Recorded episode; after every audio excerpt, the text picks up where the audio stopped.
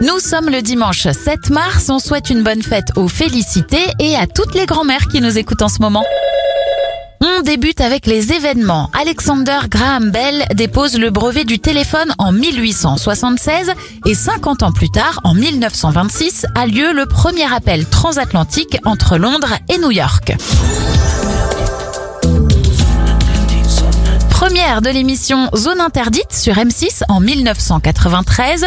Télé 7 jours paraît pour la première fois en 1960. Et en 2019, la reine Elisabeth II publie son premier post Instagram, une lettre entre le mathématicien Charles Babbage et le prince Albert. On referme cette éphéméride avec Brian Cranston, star de la série Breaking Bad. Il a 65 ans.